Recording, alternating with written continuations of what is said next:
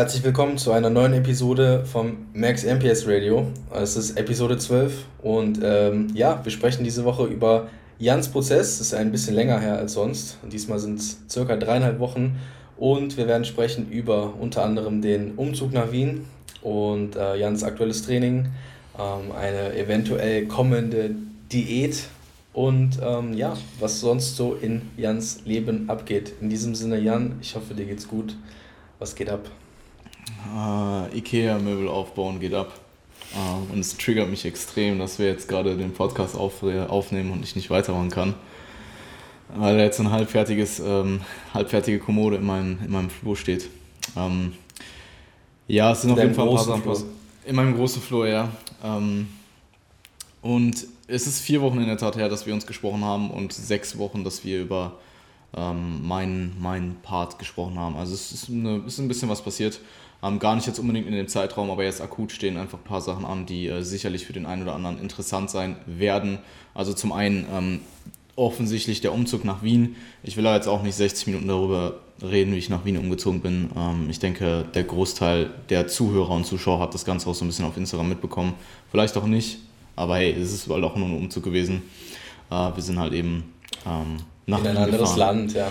Also ja, in ein anderes Land, gut. Ähm, Nee, wir werden ähm, uns ein bisschen eher auf das Thema an sich konzentrieren, ähm, wie ich dazu überhaupt gekommen bin und wie ich auch diese Entscheidung getroffen habe, weil ich glaube, dass ähm, da gibt es so ein paar Sachen, über die man sicherlich sprechen kann, die man auch auf andere Sachen übertragen kann, ähm, weil das ja doch durchaus eine größere, invasivere Entscheidung jetzt einfach war, ähm, die natürlich auch mit einem gewissen Risiko verbunden ist. Ähm, also zum einen meinetwegen vor allem wahrscheinlich das emotionale Risiko so ein bisschen. Ähm, aber allgemein halt in ein anderes Land zu ziehen, primär wegen Bodybuilding, ist natürlich schon ähm, ein, ein relativ extremer Schritt. Also wenn mich Leute halt fragen, warum hast du das gemacht, dann ist halt meine erste Antwort eigentlich immer erstmal, ja, primär eigentlich wegen das Gym. Und jemand, der das Gym nicht kennt, für den ist es halt so, hä, du ziehst wegen einem Fitnessstudio in, aus Deutschland weg so. Und das äh, stößt dann oft sehr, sehr oft auf ein Missverständnis. Ähm, Nichtsdestotrotz für die Leute, die so ein bisschen auf dem Schirm haben, was dort abgeht und dass es gar nicht mal per se nur um den Ort an sich geht, also meinetwegen um das Equipment und das Gym an sich, ähm, sondern vielmehr um äh, diese Community, die da existiert, um die Möglichkeiten, die mir das gibt, einfach das Umfeld dort, die Athleten, die Coaches, die dort sind. Da sind viele Coaches, ähm, die sich regelmäßig austauschen, äh, austauschen. Du hast Coaches vielleicht, die gerade anfangen, du hast vielleicht Coaches, die ein bisschen länger dabei sind. Ähm, da würde ich mich jetzt auch einfach mal reinzählen. Ähm, und du hast da eben auch viele Leute, die besser sind als, als du selbst. Und das ist natürlich ein sehr, sehr äh, gutes Umfeld für, für Produktivität und für ähm, Wachstum. Und das ist im Endeffekt der große Grund, ähm, warum ich das gemacht habe. Ähm, und jetzt weniger das Gym per se an sich. Also wenn es jetzt nur das Gym wäre und ich müsste da alleine trainieren, dann wäre es natürlich immer noch extrem geil, keine Frage. Ähm, aber das Gym macht halt so viel mehr aus als nur das Equipment und ähm, das drumherum, sondern vor allem eben äh, die Leute, die dort, äh, die dort sind. Ähm, an sich ist Wien natürlich auch abgesehen davon eine extrem lebenswerte Stadt, das muss man an der Stelle äh, sagen. Ähm, ich fühle mich auf jeden Fall super wohl. Ähm, bisher bin jetzt knapp zwei Wochen da, ähm, habe mich auch soweit eigentlich ganz gut eingelebt. Also äh, Routinen bilden sich, etc.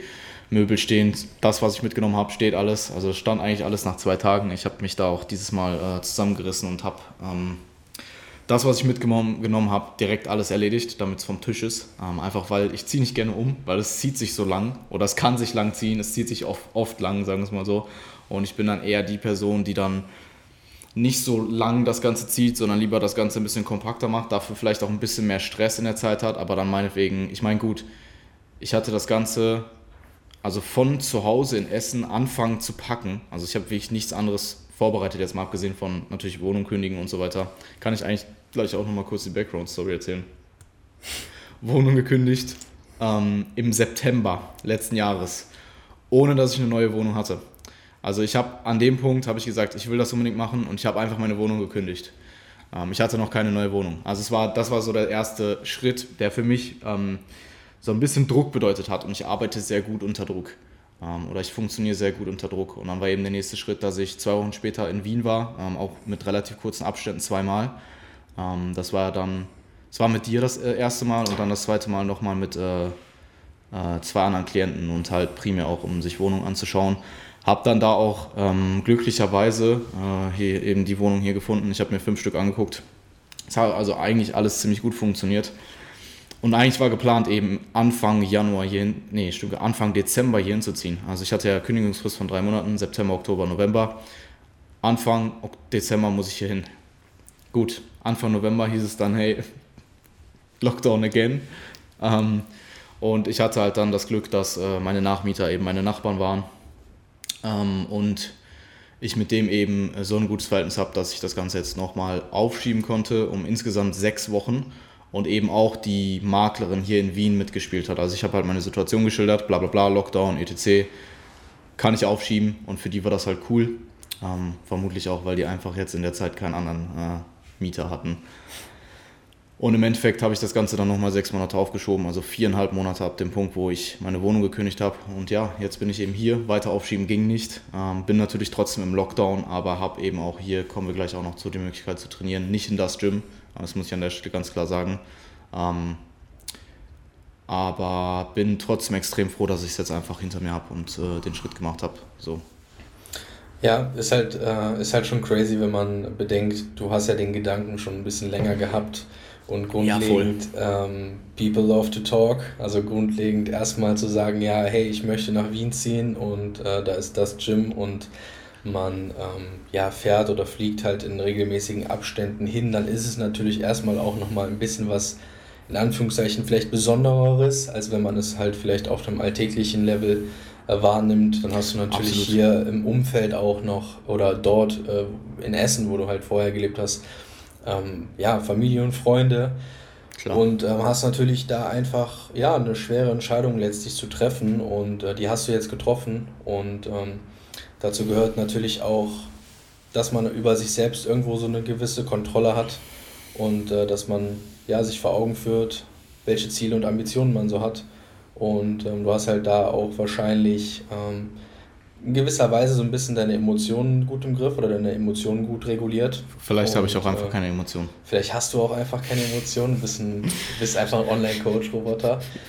Und dein Warum ist wahrscheinlich auch einfach ähm, sehr groß, weil ja. dein Ziel und deine Bestimmung, so wie du es halt äh, siehst, ist halt für dich einfach Coaching und Bodybuilding und das Zentrum dessen hier in Europa, kann man denke ich sagen, ist halt eben auch da einfach dann in Wien.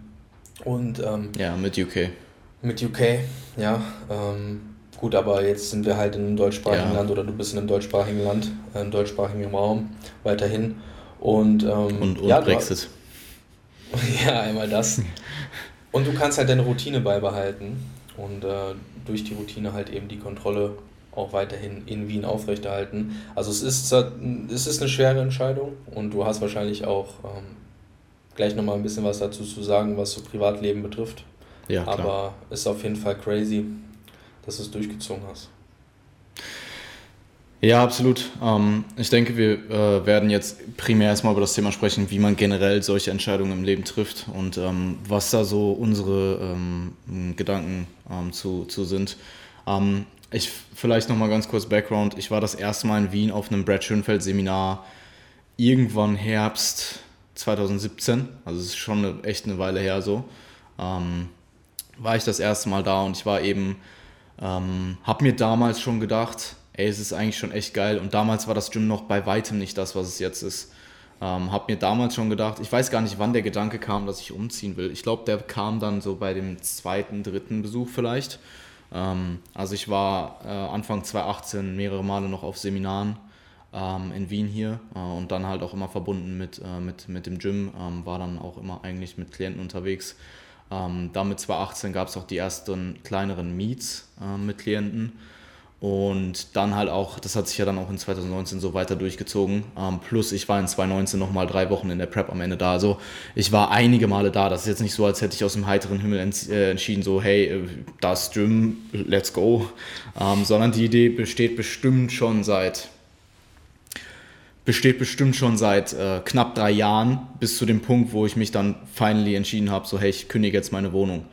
Ähm, also bestimmt zweieinhalb Jahre oder sowas. Und der Grund, warum ich es nicht früher gemacht habe, war primär erstmal, in 2018 war meine finanzielle Situation bei weitem noch nicht so, wie sie jetzt ist.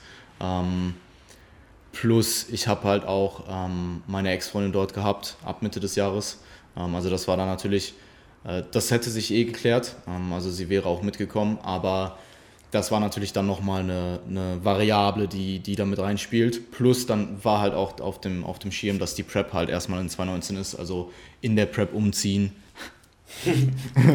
ist vielleicht nicht die beste, ist vielleicht nicht die ähm, allergeilste Idee. Und äh, wie gesagt, also finanziell wäre es wahrscheinlich 2019 schon irgendwie gegangen, aber wie gesagt, da war halt noch die Geschichte mit meiner Ex-Freundin. Ähm, die war halt dann noch da und ähm, eben auch dem finanziellen Aspekt und dem Prep-Aspekt. Ähm, und Ende 2019, ich, ich will nicht sagen, dass ich Burnout hatte nach der Prep, aber ich hatte halt schon meine, meine Prep-Blues so. Ähm, hatte vielleicht auch einfach, war vielleicht, also war da auch einfach ein bisschen nicht, vielleicht minimal den Spaß an Bodybuilding verloren, zumindest so ein paar Monate. Das war, muss man einfach so sagen. Es kam vielleicht auch erst eher in 2020 als direkt nach der Prep. Ähm, und klar hatte man den Gedanken noch immer im Hintergrund, dass man das unbedingt machen will. Und ich habe den Gedanken auch nie verworfen.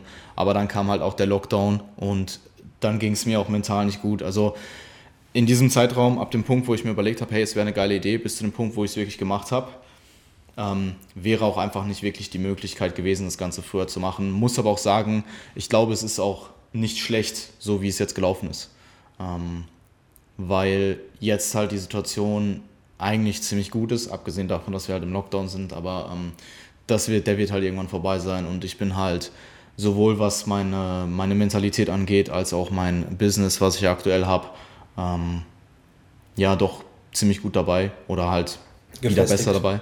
Ähm, und stehe halt viel fester. Also wäre ich Mitte 2020 umgezogen, äh, in dem Zeitraum, wo es mir einfach nicht besonders gut ging, äh, weiß ich nicht, ob das so positiv gewesen wäre wie es jetzt ist. Weil jetzt aktuell, ähm, auch wenn, wie du schon gesagt hast, ich, ich glaube, man sagt das so leicht her, hey, du ziehst halt nach, zieh halt nach Wien so für das Gym, kann man halt schon machen, so ziehen in ein anderes Land. Es sind halt 1000 Kilometer Luftlinie, es ist schon, es ist schon, äh, es ist schon, ähm, es ist schon invasiv. Ähm, du, du, lässt, halt, halt deine, alles hinter dir. Du lässt halt deine Familie hinter dir, du lässt deine engsten Freunde hinter mir. Und ich habe wirklich gute, langjährige Freunde bei mir in dem Umkreis. Also ich kenne die alle fast 20 Jahre, beziehungsweise sogar teilweise über 20 Jahre. Und das ist eigentlich auch eher Familie. Ich habe meine beiden Schwestern in, äh, in ähm, NRW ähm, und auch die Familie, die jeweiligen Familien. Also man lässt schon viel hinter sich. Ähm, und das ist auch keine Sache, die man mal eben so macht. Also ähm, ich, ich meine, das weiß eh jeder, aber ich glaube, es wird dann oft auch gesagt, so, ja, hey, mach halt so und ähm, den Schritt dann wirklich zu machen. Und vielleicht habe ich das auch in der Vergangenheit so ein bisschen naiv betrachtet, den Schritt wirklich zu machen, ist schon, ist schon heftig. Ähm, also. Ja, absolut.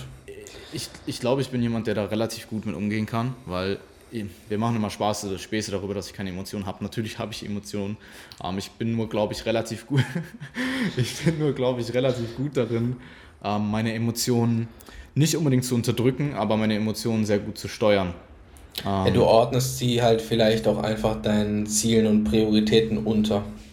Okay, ja. Ähm, ich glaube aber auch, dass, weil Emotionen, ähm, wenn du dich jetzt schlecht fühlst, dann erstmal, also du nimmst es ja erstmal wahr.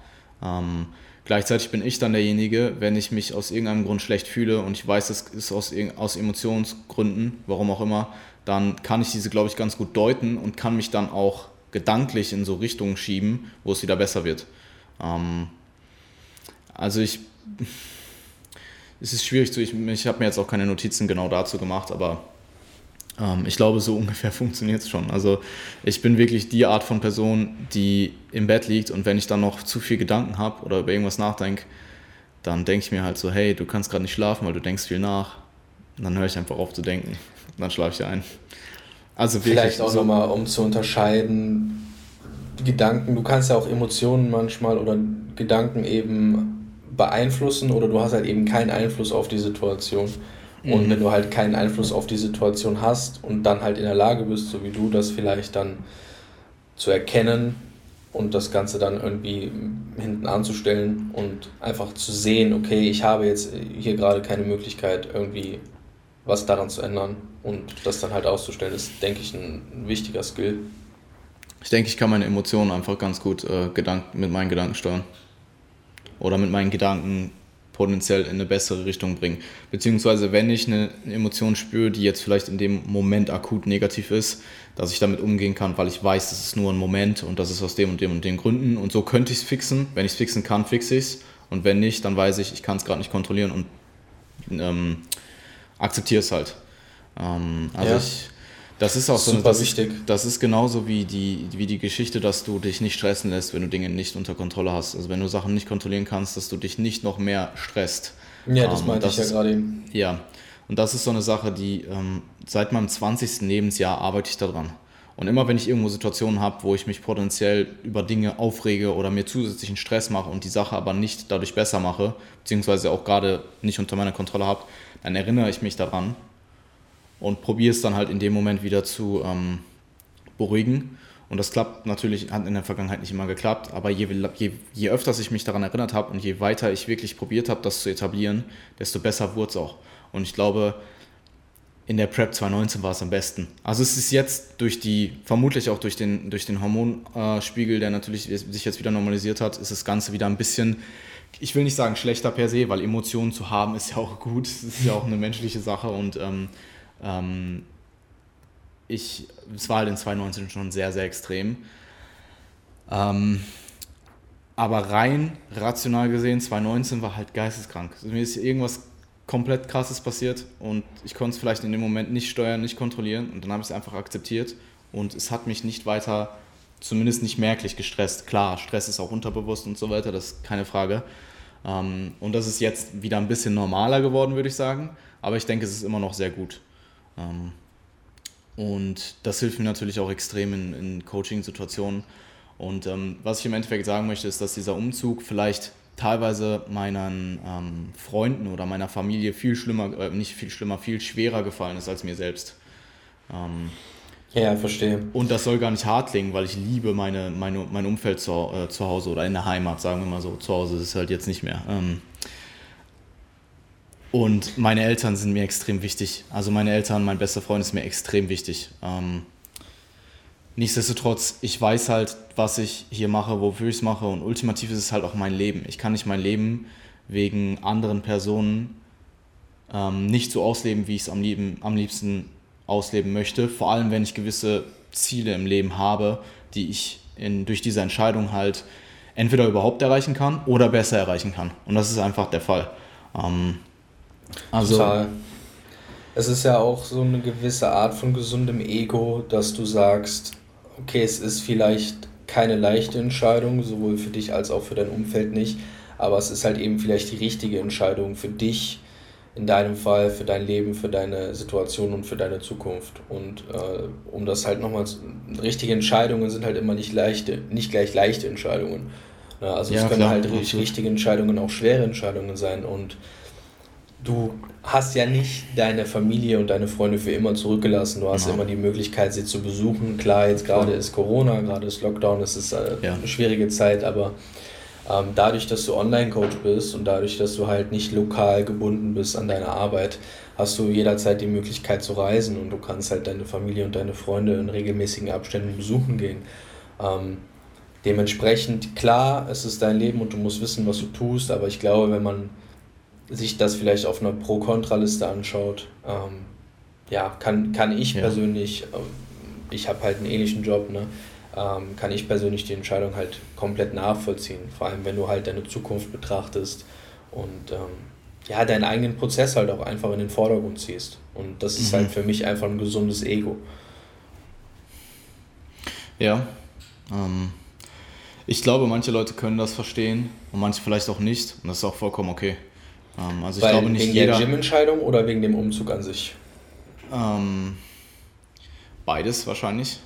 Also ich glaube, jeder, der ähm, ich, ich den Podcast hört, oder die meisten, die den Podcast hören, können es wahrscheinlich wegen der Gym-Entscheidung noch eher verstehen. Ähm, oder wegen, wegen des Gym-Grundes. Aber der Umzug an sich könnte ich mir vorstellen, dass für manche Menschen, egal was du in dem, in dem Zielort hast, dass es für manche Menschen einfach nicht eine Option ist, ähm, sich jetzt zum Beispiel so von seiner Familie zu lösen. Ähm, ich glaube aber, also für mich ist, ich, ich würde bezüglich Risiko und Freiheit haben und so, für mich ist ein Leben, ich hätte lieb viel, also ich würde immer das Leben wählen, wo ich maximale Freiheit habe, wo ich machen kann, was ich möchte ähm, und wo ich ein gewisses Risiko auf mich nehme, zu scheitern oder was auch immer. Ähm, anstatt das Leben zu haben, was sehr mittelmäßig ist und keine wirklichen Höhen hat, aber auch keine wirklichen Tiefen und sehr viel Sicherheit hat. Das ist einfach nicht meine, das resigniert nicht mit mir so. Ähm, ich glaube, das resigniert mit keinem wahrscheinlich, der selbstständig ist, weil Selbstständigkeit an sich schon eine gewisse, ein gewisses Risiko mit sich bringt. Ähm, Total. Und für mich, also für mich ist es halt auch irgendwie so ein kleines Abenteuer, ist einfach so. Ähm, das war auch in der Prep so, wenn man sich entschieden hat, okay, ich starte jetzt WMBF Worlds und fliege dafür nach New York. So. Ich war vorher noch nie in den Staaten, okay, dann drei Wochen vorher für den New York Cup, aber im Endeffekt so, das sind so Sachen, mm, die machen und keine Ahnung, die entscheiden. Das sind so Machersachen. Also ich, klar, ich rede dann darüber und ich denke dann auch darüber nach und klar, man muss abwägen, will man das, will man das nicht. Aber wenn ich mir dann sowas in den Kopf gesetzt, äh, gesetzt habe und letztendlich entscheide ich mich eh fast immer intuitiv, auch wenn ich dann manche Sachen noch zerdenke so. Im Endeffekt entscheide ich mich immer für den intuitiven, für das, was ich direkt intuitiv mir ähm, überlegt habe.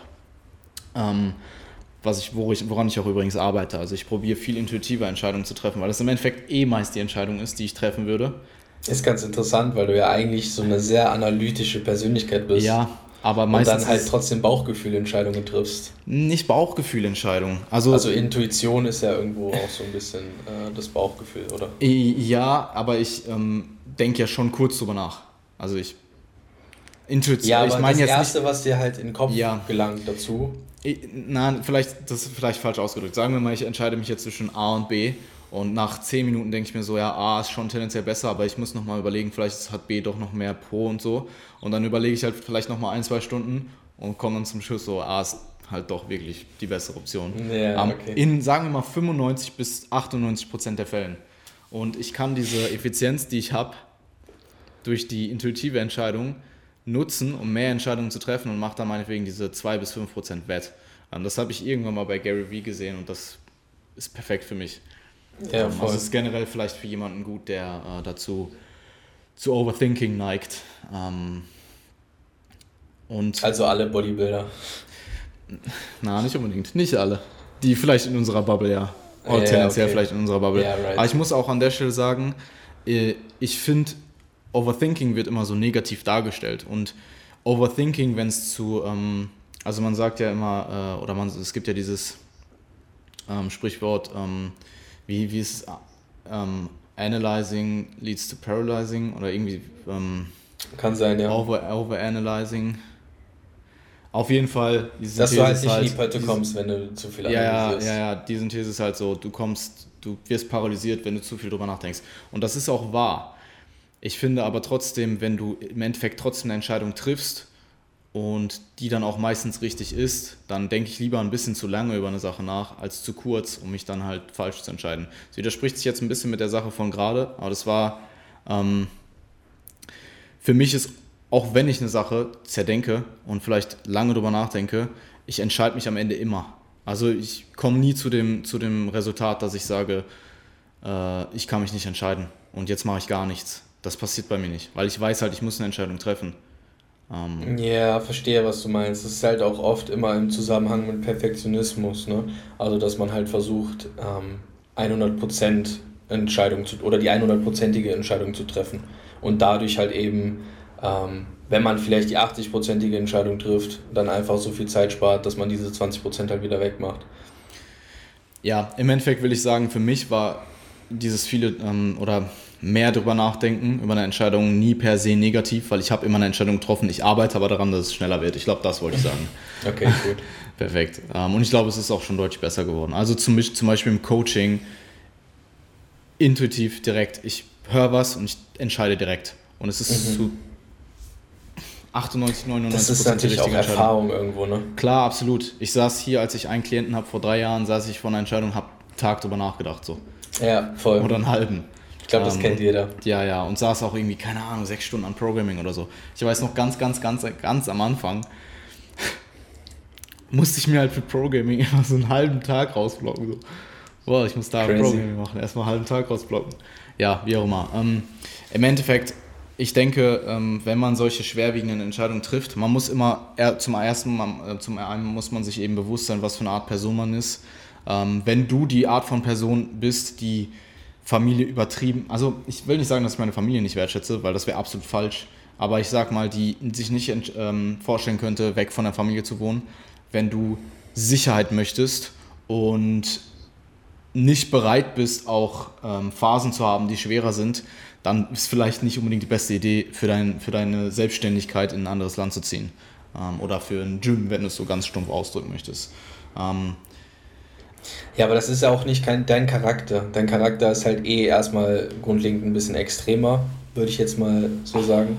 Ja. In der Hinsicht, dass du halt einfach ambitioniert bist und klar, es sagt ja keiner, dass du deine Familie nicht liebst, aber es ist halt einfach, ja. was ich meinte, dieser gesunde, gesunde Portion Egoismus und Ambition der Sache, die du erreichen willst, ohne Kompromisse nachzugehen. Mhm. Ich habe das irgendwo mal bei äh, Jordan Peterson ähm, gehört. Ich glaube, es war ein YouTube-Video, das er gesprochen hat über, ähm, über Balance und Personen äh, ähm, und Arbeit also ähm, inwieweit eine, eine, eine, eine, durchschnittliche Person ähm, sich auf Arbeit konzentrieren soll und kann und will ähm, und wie inwieweit eine durchschnittliche Person vielleicht dann auch irgendwann eine Familie gründet, vielleicht ein Hobby hat, was er neben der Arbeit äh, priorisieren möchte, ähm, weiß der Teufel was. Ähm, einfach eine gewisse Balance im, im Leben hat und dass es eben einige Leute gibt, die diese Balance vielleicht nicht haben und sehr, sehr viel in eine Sache investieren. Ähm, und dass diese Art von Person aber deutlich weniger vorhanden ist. Und ich war schon immer die Person, das, was ich gemacht habe, habe ich eigentlich komplett nur gemacht. Ähm, und ich vermute, dass äh, ich tendenziell eher zu der letzteren Personengruppe gehöre. Was ich jetzt, ich will gar nicht ausschließen, dass ich eine Familie gründen werde, ja, ab einem bestimmten Punkt, weil kann ich mir schon auch vorstellen, so. Ähm, bin aber halt auch erst 25, weißt ich habe noch ein paar Jahre Zeit, äh, mir das zu überlegen. Und das ist wahrscheinlich auch eine Sache, die dann einfach passiert, die du dir jetzt nicht unbedingt im Vorhinein sagst, so, hey, ich bin jetzt 25, mit 35 will ich ein Kind bekommen. So. ähm, und ich habe halt, äh, also Bodybuilding an sich und vor allem eben Coaching, ähm, mehr Coaching als, das, als, als, als die äh, eigene athletische Karriere äh, steht, so in meinem steht so im Mittelpunkt meines Lebens und ist so eine große Sache und ich will einfach das beste Umfeld haben, was ich haben kann und das ist hier.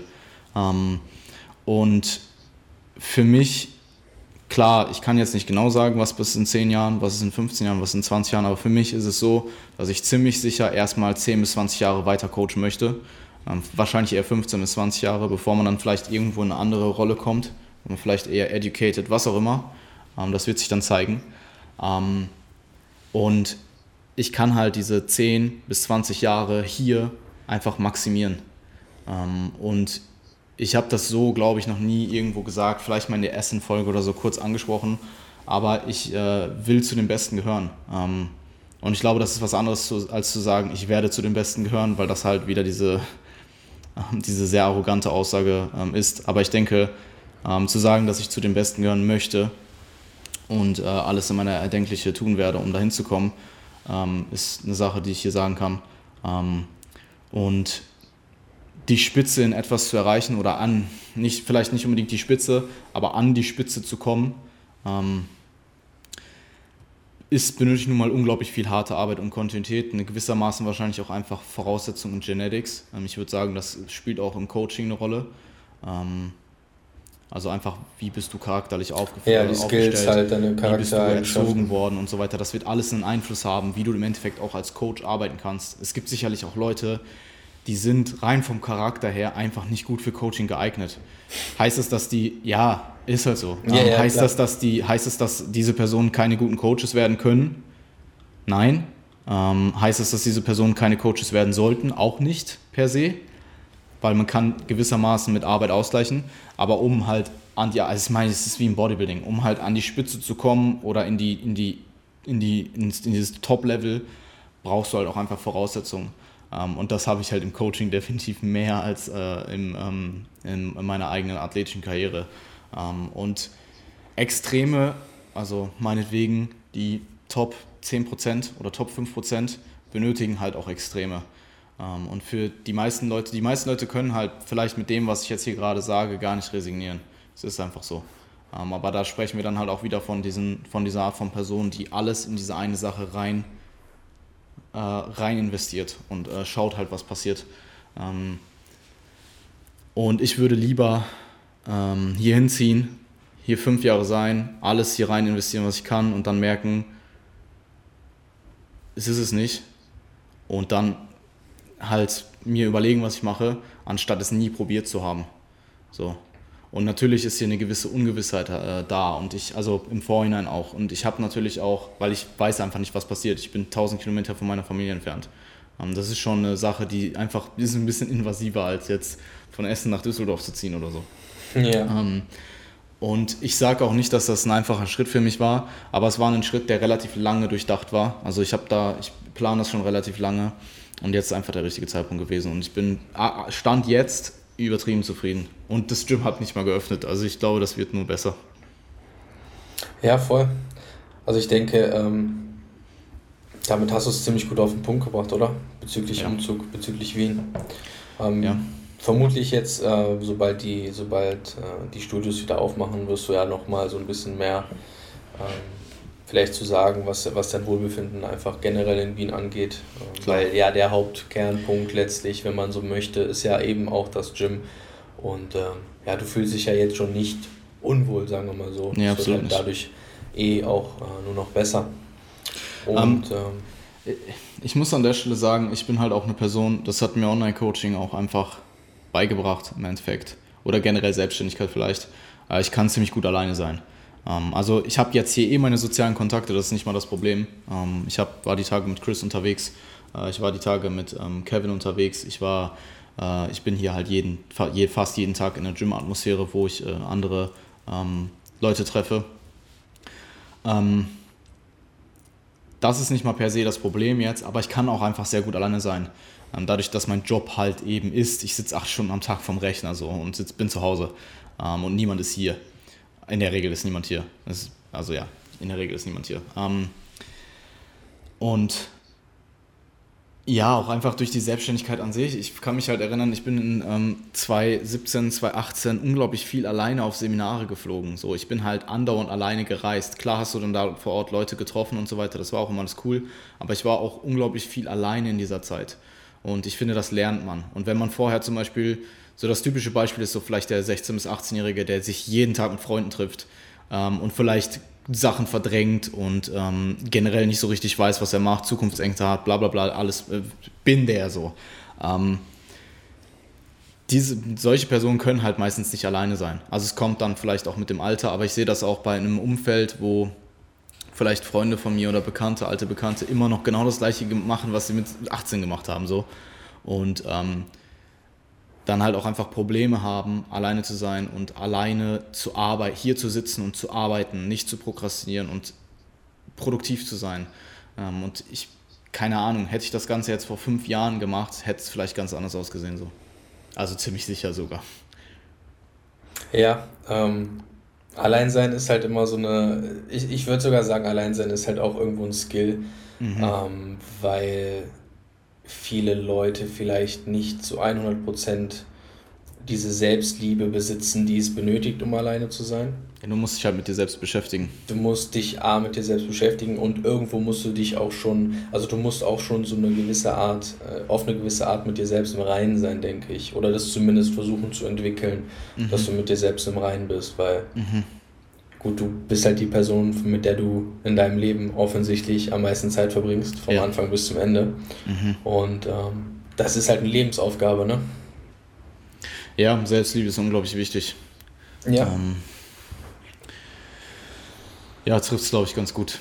Ähm, ich glaube, ich habe da einfach mit meiner äh, ganzen Selbst, äh, mit meiner ganzen Reise, äh, ne, den ganzen Reisen, die ich gemacht habe, ähm, seit 2016, habe ich da, glaube ich, einfach so ein ich, ich glaube einfach einen ziemlich guten. Ähm, ich habe einfach viel Erfahrung daran, sagen wir es mal so. Also es war ja in der Prep auch nicht anders. Ähm, Ja, du, hast es ja vielleicht nicht mal unbedingt bewusst gemacht von Anfang an, sondern du hast es halt einfach gemacht und das hat sich ja, halt entwickelt. Und das hat sich dann etabliert, ja. Und genau. es ist besser geworden und ja. äh, dadurch hat sich dein Charakter halt weiterentwickelt. Also es ist ja jetzt nichts, worauf du gezielt hingearbeitet hast wahrscheinlich. Mhm.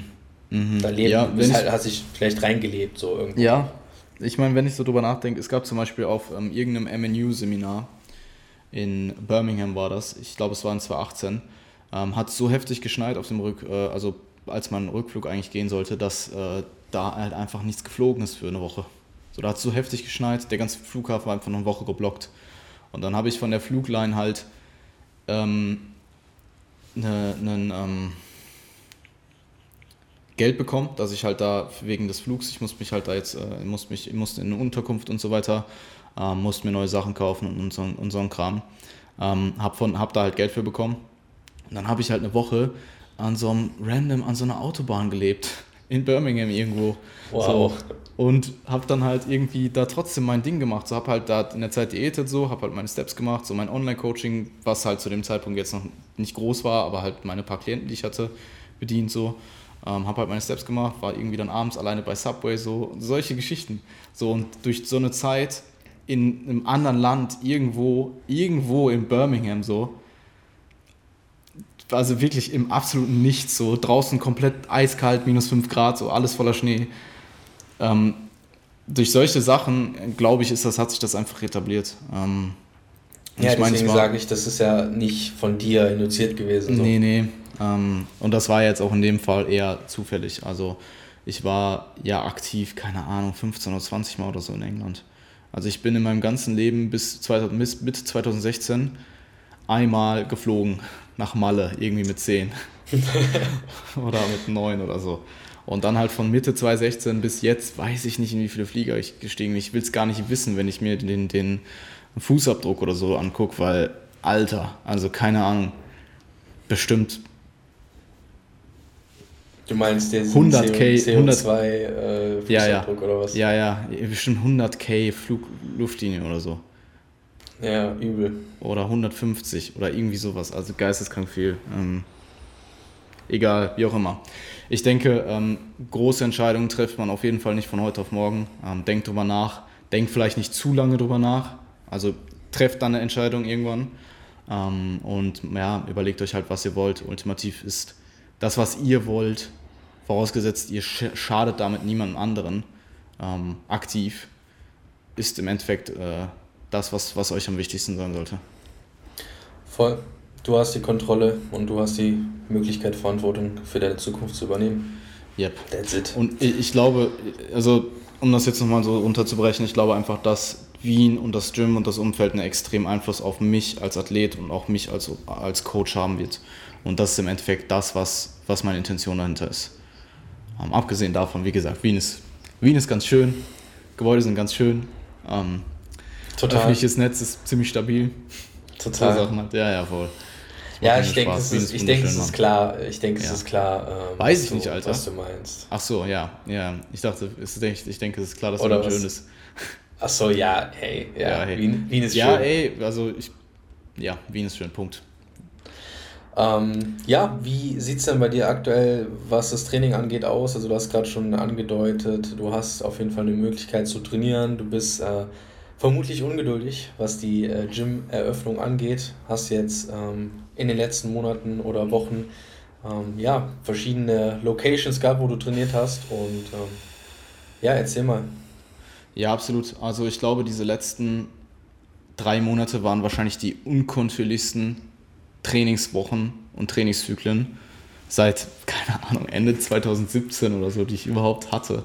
Einfach weil ich nachts trainiert habe, ähm, dann zwischendurch eine Woche in Fendo trainiert habe, dann, also erstmal nachts in einem anderen Gym, also nicht in meinem Fitix, sondern in einem anderen Gym, dann in Fendo eine Woche zu komplett random Zeiten. Also nachts im Gym war kommt eh super, äh, super wack wegen der Zeiten. Es war halt von 1 bis 4.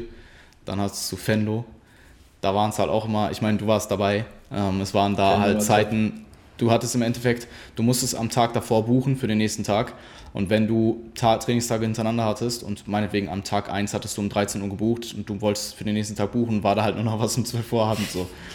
Und so war halt der eine Trainingstag war um 14 Uhr, dann der andere war um 23.30 Uhr, dann der danach war um 1.30 Uhr und so hat sich das dann eigentlich eh schon wieder negativ verschoben. Man hatte dann nur zwischendurch mal eine Einheit dabei, die vielleicht tagsüber war so.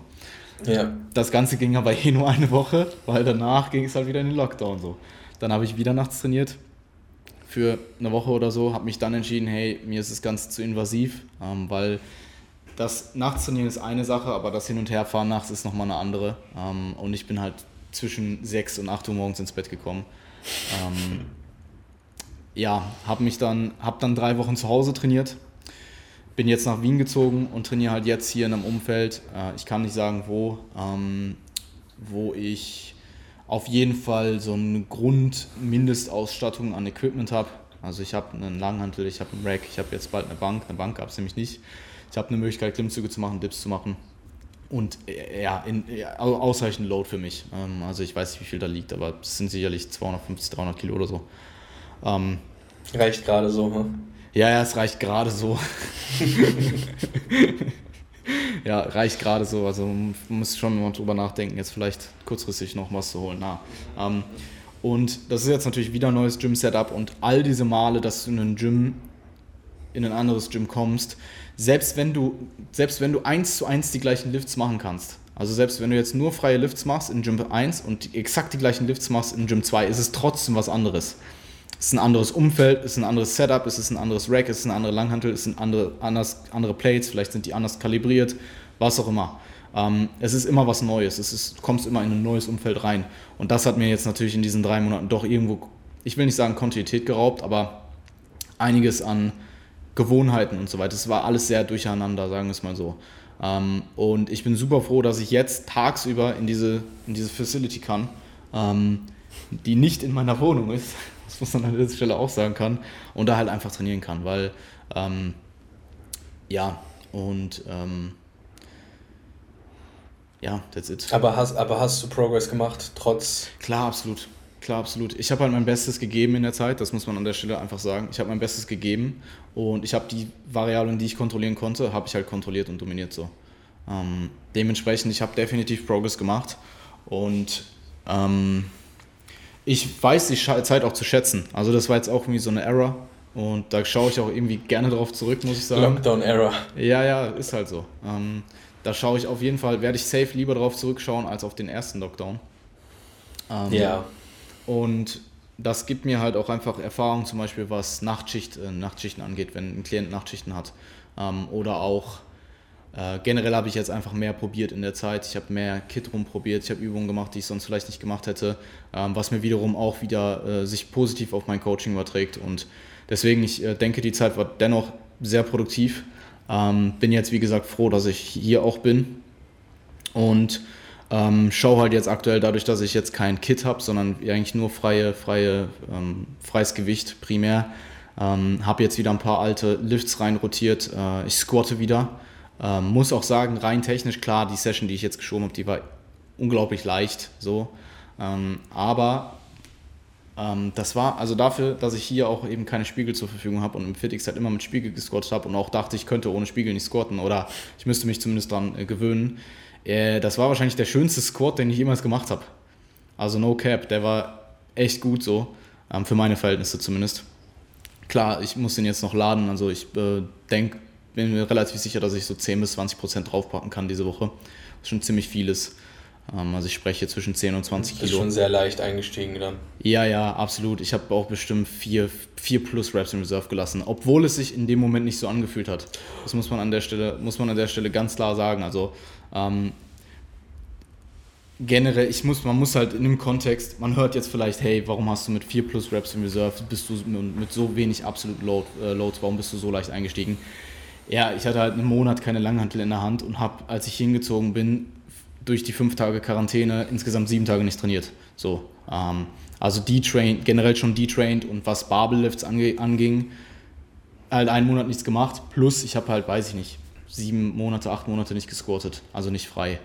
Ähm, und dementsprechend jetzt relativ viel neue alte Lifts reinrotiert. Ich habe einen High Squat drin, ich habe eine äh, Barbell Bench bzw. eine Squat Press drin, Barbell ADL ist wieder drin, warum auch immer. ich könnte vielleicht. Lange ist her. Ja, lange ist her. Ähm, ich überlege, stark, ob ich jetzt nicht vielleicht sogar schon einen Dumble ADL machen soll, weil ähm, ich wollte den halt eigentlich machen, wenn ich im Gym bin. Ich habe aber jetzt die Möglichkeit, mir dort da Dumbbells zu bauen, weil ich ja selber noch 30 mm Gewicht habe, die äh, 80 Kilo schwer sind. Also man könnte schon überlegen, ob man nicht auch einfach einen Dumbbell ADL macht so. Ja, why halt, not? Ja, why not? Ich denke nochmal drüber nach so. Ich, Pro, ich mache mein Programming erst morgen früh. Aber ich muss auch an der Stelle sagen, ich habe mich jetzt doch relativ, also so spontan war es gar nicht, wenn ich drüber nachdenke. Ähm, der Plan war ja ursprünglich Anfang Dezember herzukommen. Ähm, und dann ja, eigentlich war ja noch die Rede von im Januar macht alles wieder auf, von Januar bis Ende Februar noch aufzubauen, äh, im Gym zu trainieren, einen Zyklus im Aufbau und dann ab Anfang Februar zu cutten.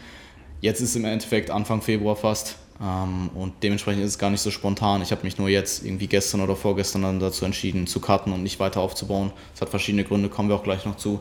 Ähm, das heißt, ich habe eigentlich die Intro-Week noch mit dem Aufbau-Mikrozyklus gemacht ähm, und werde halt jetzt morgen in den äh, Cut-Mikrozyklus starten. Der ist dann doch ein bisschen unterschiedlich. Ähm, also primär der große Unterschied ist halt eigentlich, ich trainiere halt meine Beine nicht einmal die Woche, sondern zweimal. Ähm, und das Session-Volumen wird halt in den beiden Einheiten ein bisschen geringer sein als in der einen Einheit. Ähm, vermutlich overall über die gesamte Woche ein bisschen höher, aber ich habe halt einfach eine, eine Einheit mehr ähm, pro Woche. Habe aber dafür auch einen 8-Tage-Mikrozyklus und keinen 7-Tage-Mikrozyklus. Also jetzt ist der Plan, ich steige auf Pull-Push-Lower um, Rest, Repeat. Ähm, also 8 Tage Mikrozyklus bei 6 Einheiten. Taugt mir sehr gut, habe ich vor dem Lockdown auch so gemacht äh, im FitX. Habe mich dann im Lockdown wie, äh, wieder äh, ähm, dazu entschieden, nur noch einmal die Woche Beine zu trainieren, weil ich das eh schon immer auf dem Schirm hatte und machen wollte. Und der Lockdown war halt dann so die perfekte Situation, sich dann endlich aufzuraffen. Ähm, und ja, das ist so der aktuelle Stand. Ich bin mit der Intro-Week durch, die war sehr, sehr konservativ. Ähm, und ja, jetzt, geht's, jetzt, wird, jetzt wird geballert. Vielleicht äh, nochmal zu, zu dem Punkt, was die, was die alten, neuen Übungen äh, betrifft. Weil ich glaube, mhm. es klang so ein bisschen so, als wären das halt vielleicht jetzt nicht, wenn das keine guten Übungen, so ein bisschen kam es halt so rüber, weißt du. Okay. Ähm, ich würde vielleicht an dem Punkt nochmal so ein bisschen bekräftigen, dass nur weil jetzt halt relativ viel Fanciness so im Umlauf ist, dass halt die Basics trotzdem nicht vernachlässigt werden sollten und dass es halt funktioniert. Und dass man halt okay. mit einem klassischen High-Bar-Squat, ähm, nur weil den jetzt keiner mehr macht und alle Reverse Bennett Hack Squats machen, oder weil äh, oder halt jetzt auch alle, keiner gerade.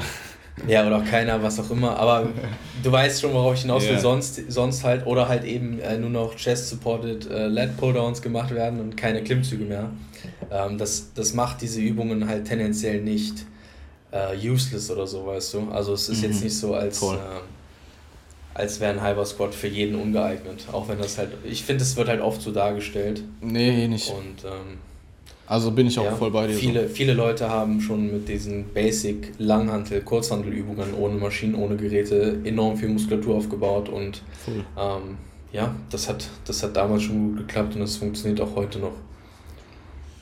Absolut. Ähm, ich mache jetzt sogar Ring-Chin-Ups. Also, ja, damn. Ist halt schon. Äh, ist gut sogar. Fühlt sich echt gut an. Ja, hast halt ein bisschen mehr Freiraum, ne? Mhm. Ja, aber ich probiere halt komplett neutral zu halten, um möglichst viel da dran zu bekommen. Also komplett in neutralen ähm, Handgelenkspositionen. Ähm, ein paar Sachen bleiben vom Home-Setting. Äh, ich habe einen Dumble Row noch drin, also einen bilateralen, ähm, aber auch einen Single-Arm Dumble Row. Den werde ich auch weiter drin lassen. Also Dumble ist im Endeffekt, die, die, die bilaterale Dumble Row ist im Endeffekt die, äh, eine Dumble Bore. Ähm, und auch die ganzen Kurzhantel-ISOs, einfach weil ich nicht viel mehr andere Sachen machen kann, bleiben halt drin. Ähm, ich werde vermutlich jetzt, wie gesagt, ich habe Programming noch nicht gemacht, das folgt jetzt morgen, ähm, weil es jetzt doch eine spontanere Entscheidung war, zu cutten. Ähm, deswegen habe ich ja auch noch den Aufbau äh, Mikrozyklus in der Intro gemacht. Ähm, ich werde ziemlich sicher keine Supersets und so weiter drin haben, sondern relativ basic, ähm, auch tendenziell wahrscheinlich eher auf den ähm, tieferen Wiederholungsbereich von, ich sag mal, 5 bis 12 ähm, oder 5 bis 15 meinetwegen, anstatt 15 bis 30 mein Training biasen. Ähm, also ich werde auch ein bisschen im Bereich von 15 bis 30 drin haben, aber generell nicht so viel.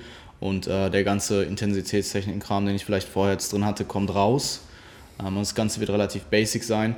Ich bin mir noch nicht ganz sicher bezüglich meiner Volumina, weil ich ja, wie ich habe, wir haben es auch im Podcast schon besprochen, ich habe ziemlich genau jetzt seit Juli oder so ähm, komplett ohne Reps in Reserve trainiert. Ähm, also jeden Satz eigentlich bis, zum, bis zu dem Punkt gepusht, wo ich halt eben im Moment gedacht habe, dass es eben das Maximum war oder dass ich vielleicht an einem Punkt bin, wo jetzt die Technik äh, kompensiert wird, wenn ich weitermache. Ähm, was auch tendenziell, also ich habe mich halt einfach nur bestätigt. Ähm, Klar gab es sicherlich hier und da mal eine Lift, wo man noch eine Rap mehr hätte machen können, aber das ist dann in der Regel, äh, das ist dann einfach nicht so oft vorgekommen und ich habe mich auch sehr viel gefilmt, jetzt mal abgesehen von der Night Era. Und ich werde jetzt vermutlich im Card wieder ein bisschen davon weggehen. Also es war ja primär so eine Sache, ich will Erfahrung machen, ich will wissen, äh, wie es sich anfühlt, immer alles all out zu trainieren, damit ich das potenziell auch programmen kann oder da einfach Erfahrungen sammle, die ins Programming mit einfließen.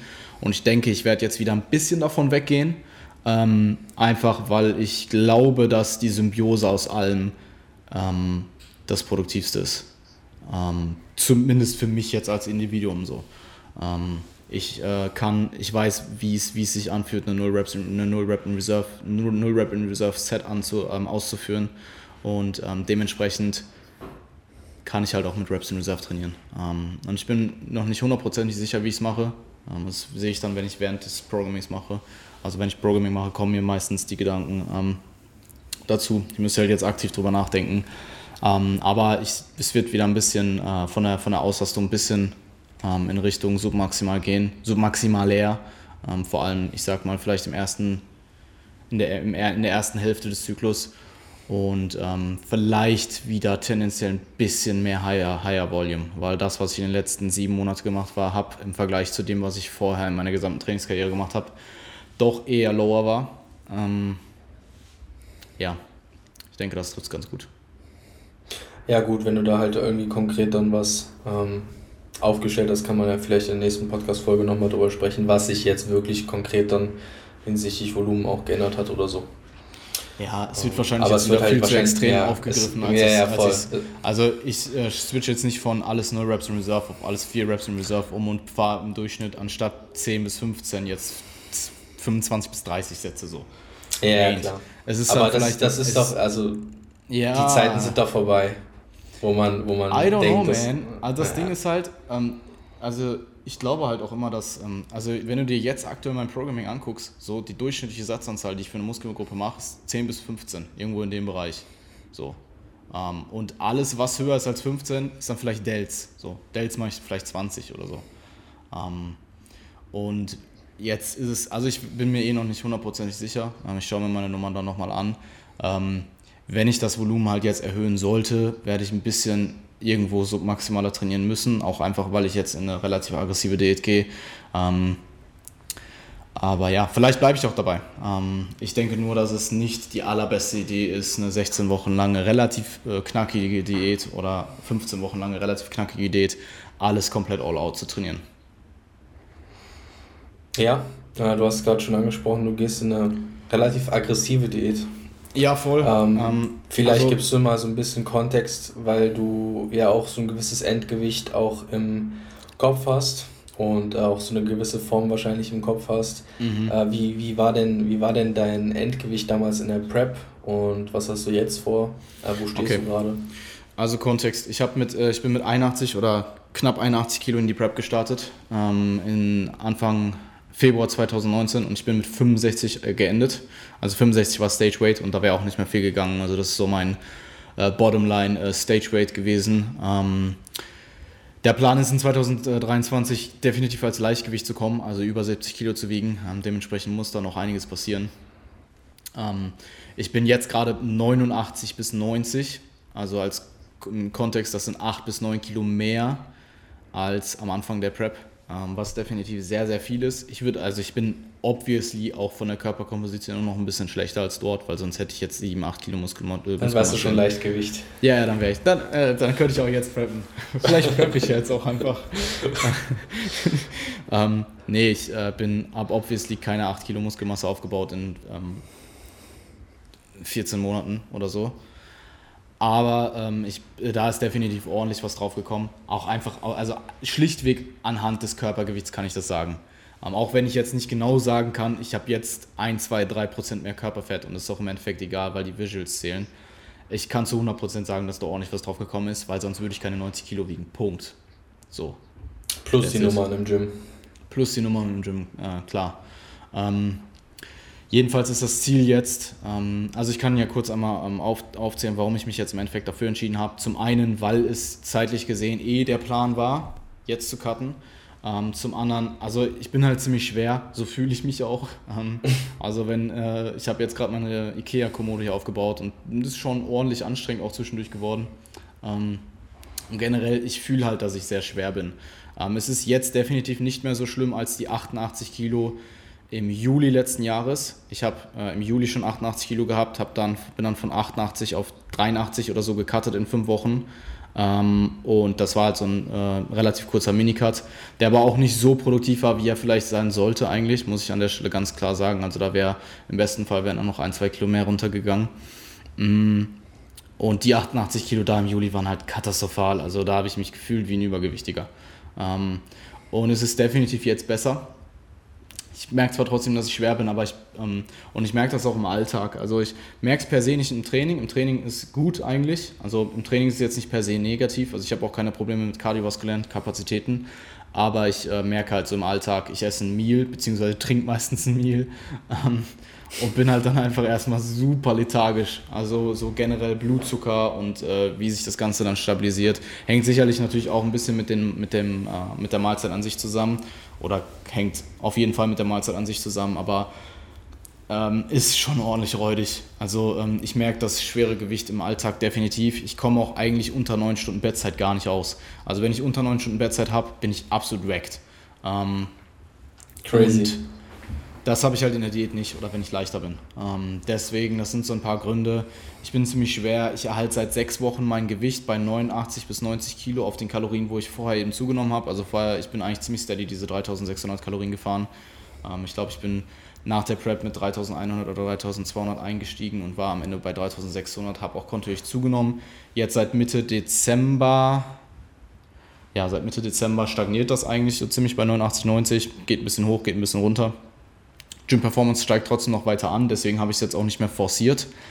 Ähm, Hunger und Appetit ist halt super gering gewesen, also zwischendurch halt, wie gesagt, ich trinke fast meine ganzen Kalorien. Ähm, deswegen werden auch die ersten paar Tage super, super angenehm, weil ich stehe halt morgens auf, trinke einen Shake, trinke ein Monster mit Zucker, so. Das ist halt dann einfach ein Meal. Und das ist halt dann so ein Drittel meiner Kalorien oder so. Ja, vielleicht kein Drittel, aber ähm, ein Viertel oder so. Ist halt, ist halt äh, sehr angenehm. Also ich werde die ersten paar Tage alles trinken. Ein Meal dauert dann halt, weiß ich nicht, gefühlt, oder fast alles trinken. Ein Meal dauert nicht lange und ich muss mir nicht so, Kopf, so einen Kopf machen, meine Kalorien anzubekommen.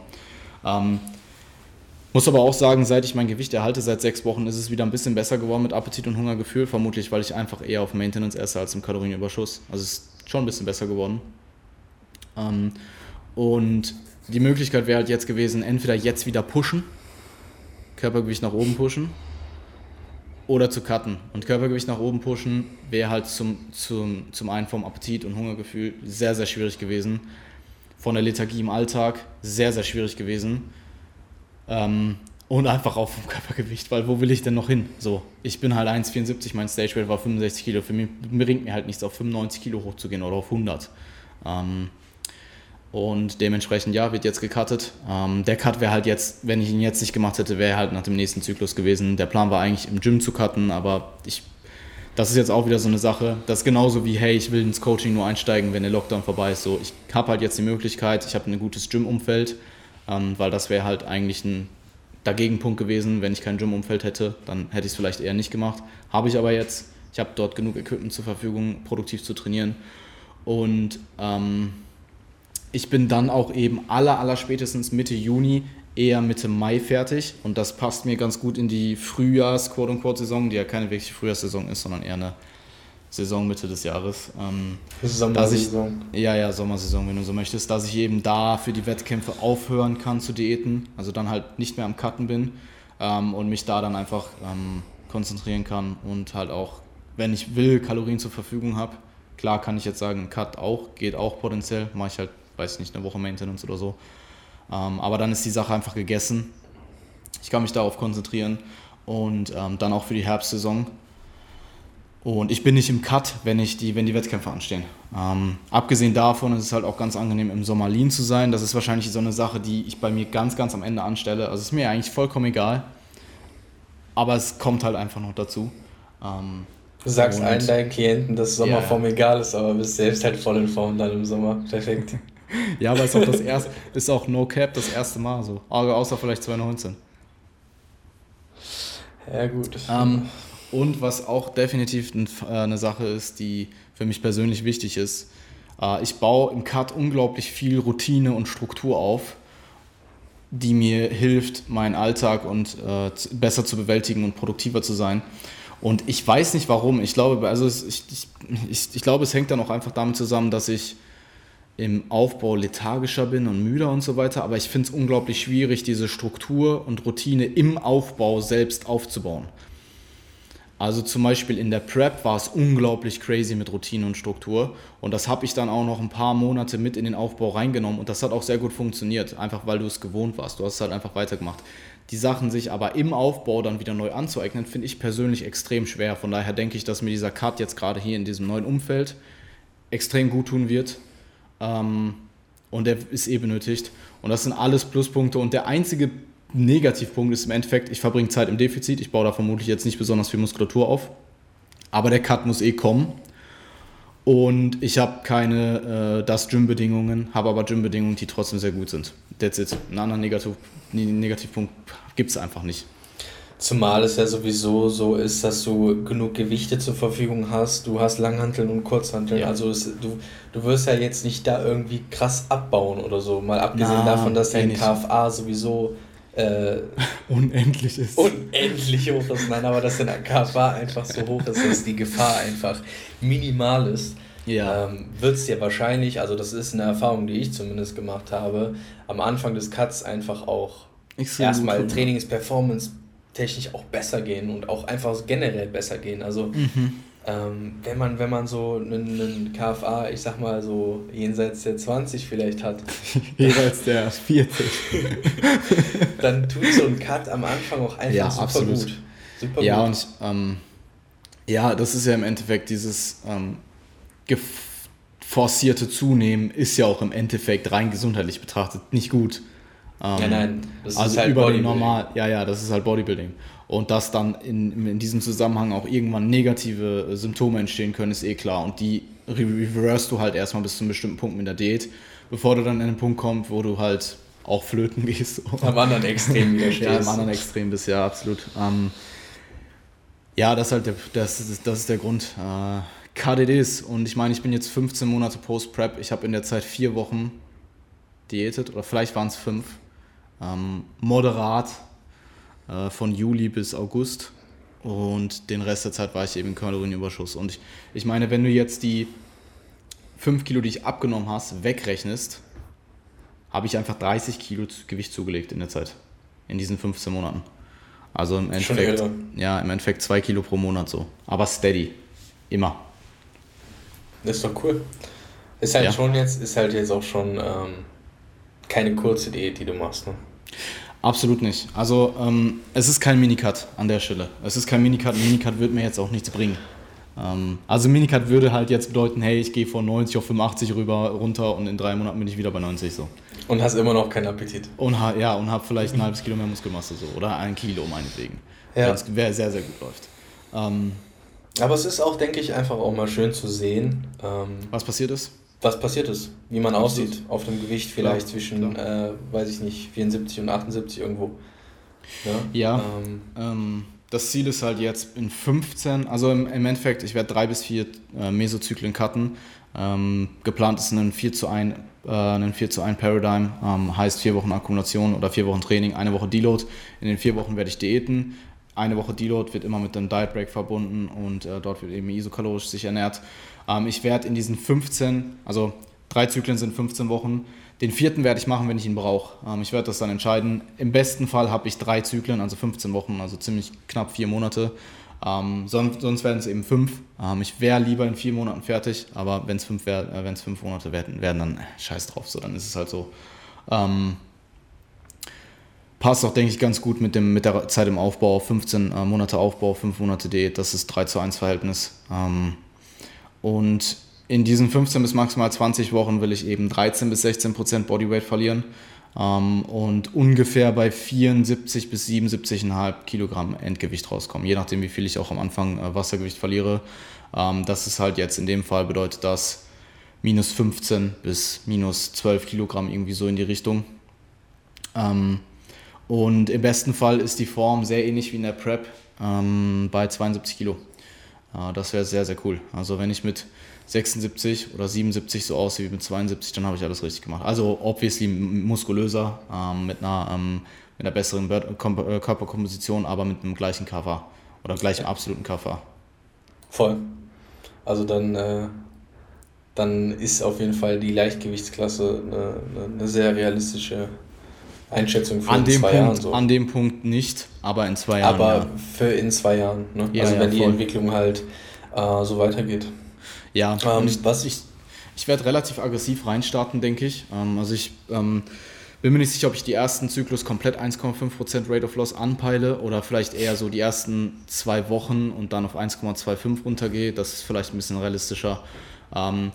Aber die Kalorien bei 1,5% Rate of Loss und 3200 Kalorien Maintenance bei aktuell 89 oder knapp 90 Kilo wären eben 1900 Kalorien ungefähr. Und ich habe jetzt mal ganz grob gerade überschlagen, das sind jetzt nicht unbedingt meine finalen Macros, aber so irgendwie in die Richtung wird es gehen, sind eben 1900 Kalorien bei 210 Proteins, 150 Carbs und 50 Fats und 10k Steps Output. Die kriege ich auch hier übrigens sehr, sehr gut rein, einfach, dass ich zum Gym fahre und zurück und vielleicht noch ein bisschen zusätzlich, ähm, irgendwie eine halbe Stunde oder so. Es passt sehr gut ähm, und das wird mir sehr viel Struktur auch wieder geben und Routine und das wird sich dann positiv übertragen und dann danach werde ich eben extrem daran festhalten, diese, das eben mitzunehmen in die Offseason. Ähm, ja. Klingt nach einem Plan. Klingt nach einem Plan. Ich bin, Alle sind äh, jetzt, gespannt. Ich bin jetzt definitiv excited so. Gestern dachte ich mir noch so, mh, hm, Karten, mh. Hm. aber jetzt denke ich mir so, ja, ich habe schon irgendwie Bock. Weil es auch eh, es wird eine relativ, es wird eine easy Date. Auch wenn die, also auf dem Papier jetzt nicht unbedingt easy, ähm, aber obviously ist es keine Prep. Es ist vielleicht ja. invasiver als ein Minicut, aber es wird trotzdem, gerade für mich, der jetzt nie, auch in der Prep jetzt nicht so Probleme hatte mit dem Essen, wird es halt easy sein. Und ich werde nicht an den Punkt kommen, wo ich super lethargisch bin durch das Kaloriendefizit. Ähm, oder zumindest nicht chronisch. Vielleicht mal akut, vielleicht mal nach einer Session, aber nicht, dass ich halt von morgens bis abends die ganze Zeit dauerfuckt bin. Dauerregt. Äh, dafür ist, bin ich dann halt auch einfach noch in einem Bereich, wo das eben einfach nicht vorkommt. Da willst du ja auch gar nicht hin. Ja, und sonst prep ich halt spontan so. Spontan auf der Stage. Ja. Mit eigenen Klienten. Das macht man nicht. Nee, ich glaube, ja doch, könnte sogar sein, aber ja. Ähm, ja, ansonsten äh, Contest Rap Season begins. Ich bin super excited. Ich drücke die Daumen, dass alles stattfindet. Ich würde tendy dazu, dass es so ist. Ja, ähm, ich auch. Und alle Leute preppen halt so, als würde es so kommen. Ist eh ganz klar. Ähm, Prep auch für meinen Athleten für die äh, Frühjahrssaison hat schon begonnen vor zwei Wochen oder drei Wochen. Ich glaube vor zwei Wochen. Ähm, und die Vorbereitung für die anderen drei Athleten ist halt jetzt gerade so unmittelbar. Also die sind jetzt gerade entweder Peak Off-Season oder ähm, Pre-Prep Maintenance, ähm, die meistens so zwei bis drei Wochen oder ein bis drei Wochen geht, ähm, je nachdem wie, äh, was das Individuum jetzt gerade auf dem Schirm hat, privat, ähm, ob da noch irgendwelche Sachen anstehen, wie fatigued derjenige auch ist ähm, und ja, in welcher mentalen Verfassung vor allem auch und wie viel Körpergewicht vielleicht auch in der Zeit davor drauf gekommen ist. Also mit manchen Leuten bin ich jetzt schon sehr, sehr langsam hochgegangen oder vielleicht sogar schon seit Wochen lang eher auf Erhalt und da muss ich dann nicht auch unbedingt Erhalt dranhängen. Also das ist sehr individuell ähm, und wird auch meistens mit äh, dem Deload schon kombiniert. Also die Deload ist dann und dann hänge ich noch eine Woche Maintenance oder so dran. Also die Deload ist dann Peak Off-Season und dann hänge ich noch eine Woche Maintenance dran und dann geht es meistens in die Prep. Ja. Yes, sir. Ja, ähm, ich habe mir einen Ringlicht bestellt, also halb ist auf jeden Fall auch bei mir angekommen. Ähm, ich bin persönlich halt voll der Fan davon, einfach auf die Fensterbank zu stellen und so natürliches Licht zu nehmen, weil das auch, zumindest wenn du liegen genug bist, sehr, sehr cool aussieht, finde ich. Aber hey, ich habe mir gedacht, ich probiere das Ganze jetzt mal aus, äh, weil auch mittlerweile Klienten so fahren und. Ähm, Ohne Ringlicht bist du halt auch kein Online-Coach. Ja, ich habe halt eine Tageslichtlampe, die ist mindestens. Ah, ja, okay. Aber, ja, ich meine, aber ich habe jetzt eine Tageslichtlampe. Ja, halt schon beides. Ja, und ich habe auch einen hochfahrbaren äh, Schreibtisch.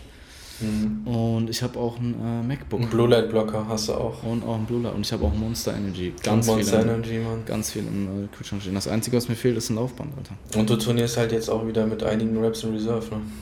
Oh. Damn. Damn. Ein Prototyp oh, Online-Coach. Oh shit. Ja, ich brauche dieses Laufband, Alter. Ja, voll. Aber fühle ich gar nicht so. Nee, das Laufband nicht. unterm Tisch. Gut, ähm, ansonsten alles beim Alten. Äh, auch hier wird natürlich ganz normal gearbeitet. Auch hier funktionieren, funktioniert das, was in Essen funktioniert. Und äh, ich freue mich auf die Zukunft. Nur mit besserer Pizza. Stimmt, die ist in 20 Minuten da, Alter. Oder 25 Minuten. Nice. Ja. Ja, wird cool. Yes, Sir. Gut. That's it. That's it. Äh, falls euch die Folge gefallen hat, gerne sharen, gerne disliken, gerne liken, wenn ihr möchtet, macht was ihr wollt. Ähm, aber ich hoffe, wir ähm, können uns auch gerne Anregungen geben, by the way. Also wir probieren hier natürlich schon irgendwie den Prozess so ein bisschen zu beschreiben und äh, Informationen äh, zu vermitteln, ähm, aber gleichzeitig auch ein bisschen Value halt mitzugeben ähm, oder aus diesen Dingen, die uns widerfahren, halt ähm, Dinge zu thematisieren, die eben auch euch Mehrwert bringen. Ähm, ich bin mir auch relativ bewusst, ich bin mir halt eben auch bewusst, dass eine Off-Season wahrscheinlich tendenziell nicht so interessant ist wie eine Prep. Ähm, aber es ist nun mal das, was nötig ist, dass ihr eben das nächste Mal beim Preppen besser seid oder in der nächsten Prep. Ähm, und dementsprechend, ja, ähm, wie gesagt, wenn ihr Anregungen habt, lasst uns die mal wissen. Äh, schreibt Marvin, slidet in die DMs. Slide into the DMs. wir hören uns dann in zwei Wochen wieder. Mach's gut. Nice. Ciao, ciao.